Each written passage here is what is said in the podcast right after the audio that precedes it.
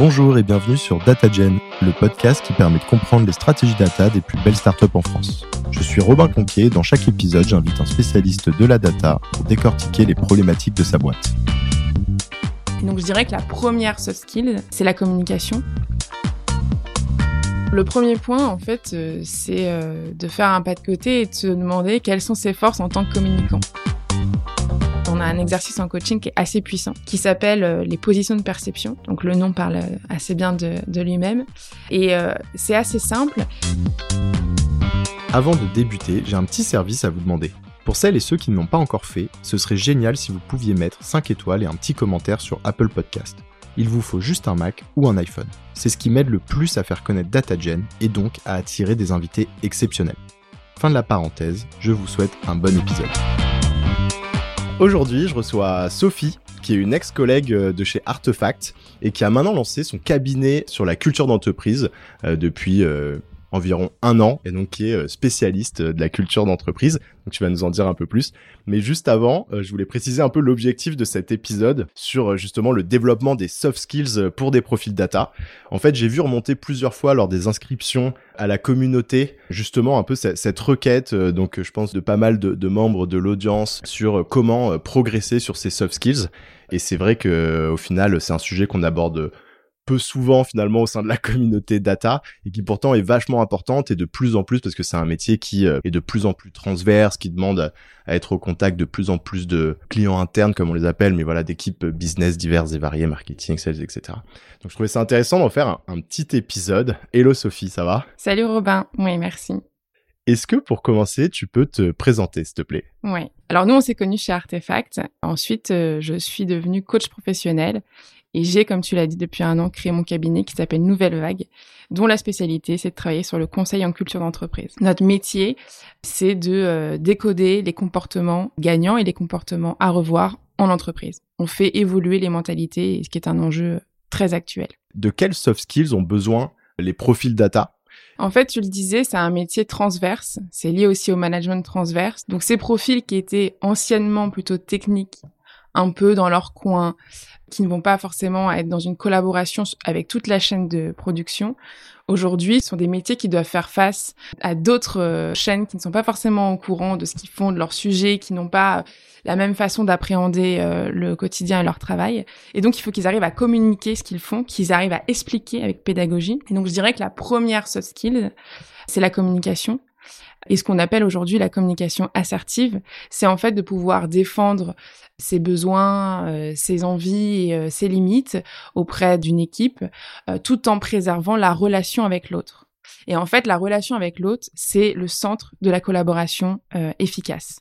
C'est savoir expliquer une tâche à une personne tout en faisant attention à ce que ce soit compréhensible et tout en faisant attention à utiliser des mots que la personne puisse comprendre. C'est pour ça qu'on parle de pédagogie. T'as raison, c'est l'élément le, plus important parce que du coup, je me mets à la place, tu vois, typiquement d'un data analyst par exemple, qui doit expliquer à une équipe comment il a produit un tableau de bord ou une analyse qui repose quand même sur un sous-jacent technique, donc euh, que ne va pas maîtriser justement ses, ses différents interlocuteurs. Et en fait, il doit réussir à lui expliquer euh, comment cette solution répond à son besoin, tout en essayant de lui vulgariser un petit peu les éléments techniques, mais sans forcément rentrer trop dans le détail et potentiellement faire face à des objections parce que bah, la solution elle fait pas exactement ce qu'on voulait etc mais mais euh, en expliquant bah, que peut-être il y a des limites techniques que l'autre ne maîtrise pas enfin tu vois c'est vite peux vite tourner en rond et donc effectivement c'est important d'être d'être de, bah, de, bien communiquer ces éléments et mais tout en restant comme tu dis assertif ou ferme et de pas se laisser marcher dessus par euh, par les autres équipes. Quoi. Le plus aussi dans cette communication assertive, c'est que il faut se poser la question quelle est ma place dans cette équipe? De quoi les gens ont besoin? Qu'est-ce que je peux apporter? Et la personne en face de moi à qui j'explique euh, ce que je fais, mon métier, la tâche que j'ai produite aujourd'hui, à quoi je réponds comme besoin? Qu'est-ce que je peux faire pour faire en sorte que la personne puisse comprendre facilement euh, ce que j'essaie de lui expliquer Comment tu recommanderais un profil de s'y prendre euh, pour progresser, bah, notamment sur ces skills de communication assertive? Alors le premier point, en fait, c'est de faire un pas de côté et de se demander quelles sont ses forces en tant que communicant. Ça, c'est toujours un peu impressionnant de se poser ce genre de questions pour soi. Et puis, il faut savoir que bah, les, autres parlent beaucoup mieux de vous que vous-même. Euh, donc, c'est peut-être de pouvoir poser la question autour de vous en entreprise, d'être capable de recevoir des feedbacks de collaborateurs, de managers, et euh, voire même dans la vie personnelle, parce que ce qui s'applique dans la vie personnelle peut aussi s'appliquer dans la vie professionnelle. Euh, c'est comprendre est-ce que j'ai un contact facile, est-ce que je suis quelqu'un qui sait écouter, et donc de trouver cette force que vous pouvez avoir en tant que communicant et de travailler dessus pour la développer. Il s'agit pas de devenir une personne complètement différente du jour au lendemain, mais c'est juste de comprendre quelle peut être un plus, quelle peut être une qualité à mettre en avant en tant que communicant. Et ça, c'est la première étape Juste quels sont quelques exemples de force pour qu'on se rende compte? Parce qu'effectivement quand on pense communication, on imagine souvent bah, la personne hyper extravertie qui a des facilités de communication incroyables, mais comme tu le dis en fait, il y a plusieurs manières d'être bon communicant bah, par exemple, vous posez la question en équipe. Quand vous êtes quelqu'un qui est plutôt pédagogique, vous arrivez à dérouler les étapes d'un projet avec pédagogie, vous vous rendez compte que c'est assez facile pour les autres de comprendre, ça peut être votre force. Vous pouvez avoir un contact facile, notamment le fait d'aller euh, d'aller vers les autres ou d'aller vers des personnes d'autres départements. Ça peut être une force aussi.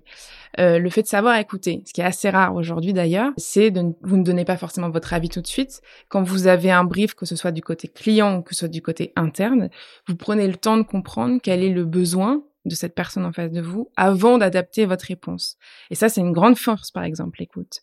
Donc, c'est en fait de comprendre votre attitude, autant dans les questions que vous pouvez poser aux gens que dans la façon dont vous vous réagissez au contact de l'autre. Et du coup, est-ce qu'on peut même l'imaginer de manière plus large? Du coup, j'ai réfléchi en même temps et se dire que au-delà de la communication orale, ça peut même englober d'autres canaux de communication, à savoir peut-être que la réponse, ça peut être, ben, en fait, toi, tu fais des mails extrêmement chiadés, hyper clairs, et euh, ça, alors ça empêche qu'il faut quand même avoir des communications orales, mais peut-être qu'une de tes forces, c'est qu'après chaque meeting, on a un mail ultra quali parce que t'as une bonne plume, etc. Ou inversement, ça peut être quelqu'un qui adore faire euh, des présentations sur euh, sur slide et qui du coup va toujours arriver au meeting avec des présentations, mais sans faire de, de l'overkill. Mais mais boum, ça va avoir un impact super. Et typiquement, c'est peut-être le, genre d'élément de réponse qu'on peut lui donner lorsqu'il va poser la question de quelles sont mes forces. Tout à fait. En fait, ce qui compte, c'est de comprendre qu'est-ce qui fait de vous un bon collaborateur Mais dans le sens collaboration. Mm.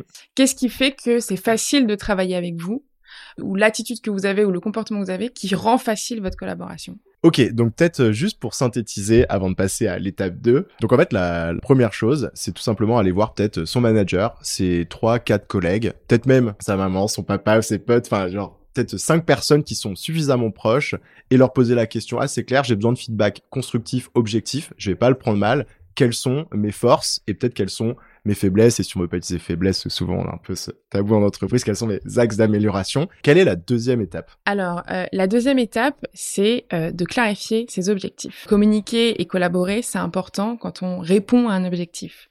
À quoi ça sert de présenter euh, ce que vous avez fait auprès d'une autre équipe?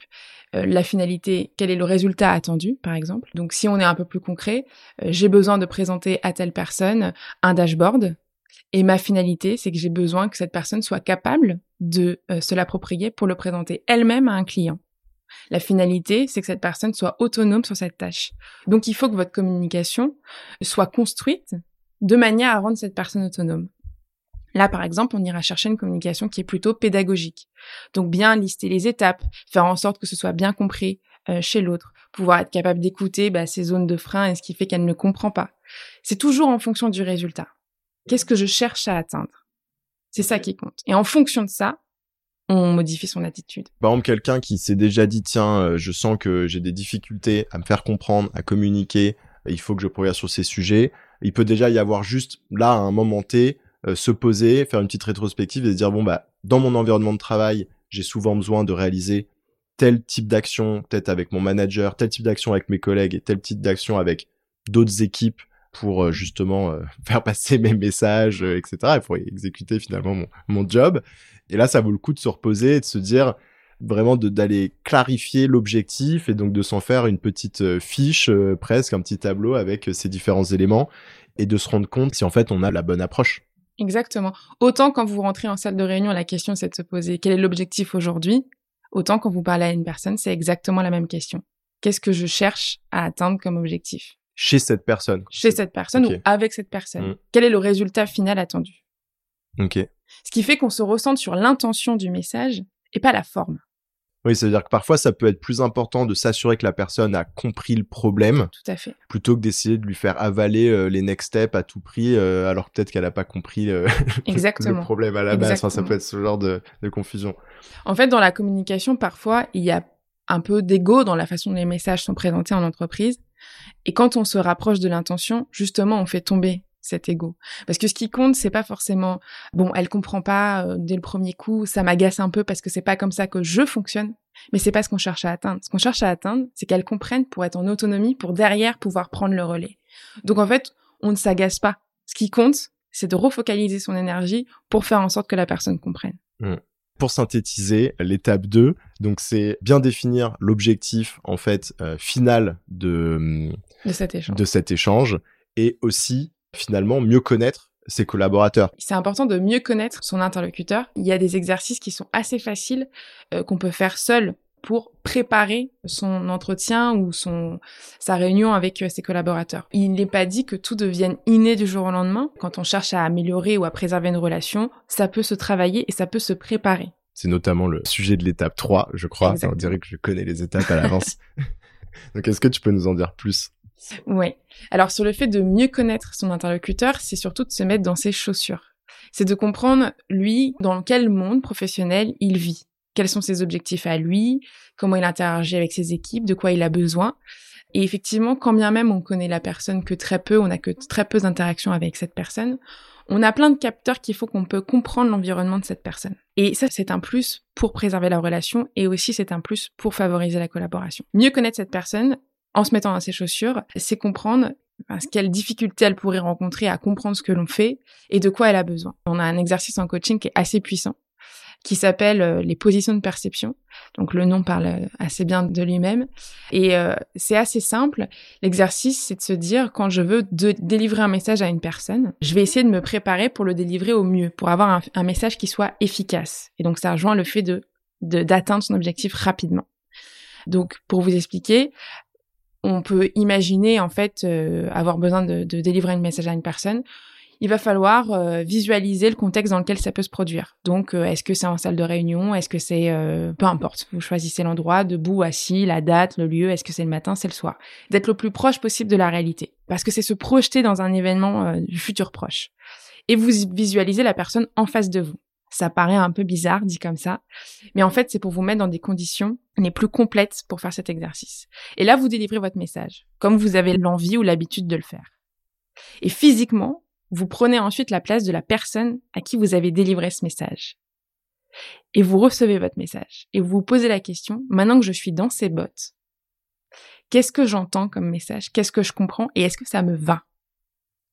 Et c'est assez puissant de voir le fossé qui existe entre l'intention de l'émetteur et on va dire euh, ce que reçoit vraiment réellement votre récepteur. Et ça vous permet de comprendre qu'est-ce qui peut être amélioré dans ma façon de délivrer mon message. Est-ce que c'est, j'invente, ma façon euh, de parler en elle-même, l'intonation de ma voix? Est-ce que je suis euh, trop nonchalant, trop agressif? Est-ce que les mots utilisés sont trop compliqués? Tu le disais, vulgariser ce que j'explique, qui peut évidemment faire peur quand on est sur un jargon trop technique. Est-ce que je ne pose pas assez de questions? Est-ce que je n'ai pas bien compris euh, sa volonté? Et ensuite, d'essayer d'ajuster. Une fois qu'on est en conscience et connaissance de ça, on ajuste notre message. Et c'est à faire autant que nécessaire, en fait, pour se réaligner le plus possible. Une communication assertive, c'est une communication qui est équilibrée entre nos besoins et ceux de nos interlocuteurs. Et surtout, ce qui est assez fort dans cet exercice, c'est que effectivement, quand on le fait avec une personne euh, que, avec qui on travaille de manière assez quotidienne, enfin régulièrement en tout cas, il y a ce principe de réciprocité. Quand vous vous faites attention à, au monde de l'autre, à ce qu'il comprend ou ce qu'il ne comprend pas, et à faciliter sa compréhension, c'est assez magique en fait. En face, les gens font pareil. Oui, alors que si tu restes un peu sur ce côté, euh, bah quoi, tu comprends pas mon jargon, bah, c'est ton problème, t'as qu'à tout simplement te, te, former, et ben forcément euh, tu vas créer la même attitude en face, le jour où ils vont te parler de leur process, ils vont rester très jargonneux, et t'as pas du tout ce pont qui se crée pour en fait mutuellement se vulgariser les mhm. sujets, se former et, et avoir une collaboration beaucoup plus saine. Ok, bon bah du coup on a nos trois étapes. Un petit plus euh, en fait quand on quand on fait ce genre d'exercice euh, et que pour la première fois on peut le mettre en application euh, avec une personne, c'est aussi intéressant de pouvoir poser la question et qu'est-ce que tu as compris en fait de ce que je t'ai raconté? Ou qu'est-ce qui t'a posé problème dans ce que je t'ai raconté? Et ça permet d'avoir un feedback spontané de la personne en face de vous, à qui, enfin, l'objectif c'est quand même elle, qu'elle comprenne de quoi vous parlez et qu'elle puisse en fait se sentir libre de vous dire soit j'ai rien compris ou écoute c'est assez clair, ou il y a une partie qui demanderait peut-être à être vue, mais c'est de pouvoir tout de suite vous tester en fait les résultats de ce que ça a généré et de ce que ça a changé. Quelles ressources tu recommanderais euh, justement pour euh, progresser euh, sur ces soft skills pour celles ou ceux qui voudraient aller plus loin, un livre ou autre? Bon, on a de la chance, c'est qu'aujourd'hui, il y a pas mal de formations. Donc, il y a plein de formations, il y, a, plein de contenus. Il peut y avoir du contenu audio, du contenu vidéo, des livres. Le principal, c'est trouver sa source. C'est ce qui, c'est ce qui vous, c'est ce qui fonctionne avec vous, c'est ce qui vous convient. Sinon, un livre qui s'appelle Les secrets de la communication de Richard Bandler. C'est hyper, hyper intéressant et surtout tout à fait accessible. En fait, euh, on parle de choses qui paraissent assez logiques, mais effectivement, une fois qu'on met les mots dessus, euh, ça tombe sous le sens. Euh, et c'est, il y a, y a, beaucoup de moyens de le mettre en application. ce mec-là, en fait, il avait, il a compris un truc complètement fou. C'est que tous les plus grands leaders du monde sont des excellents communicants. Et donc, il a pendant des années relevé leur façon de, de communiquer, leur façon de d'interagir avec les autres. Et il a voulu comprendre qu'est-ce qui fait que ça marche. Et ensuite, ben, il a combiné ça dans une technique qu'on appelle la PNL, la programmatique neurolinguistique. Donc c'est aussi hyper passionnant d'ailleurs. Mais écoute Sophie, on arrive sur la fin de l'épisode. Je te remercie, c'était hyper intéressant et ça change des discussions que j'ai habituellement. Merci à, à toi. Ouais, à bientôt. Merci. Merci d'avoir écouté cet épisode. Avant de conclure, j'ai un petit service à vous demander. Si ce n'est pas déjà fait, est-ce que vous pourriez mettre 5 étoiles et un petit commentaire sur Apple Podcast?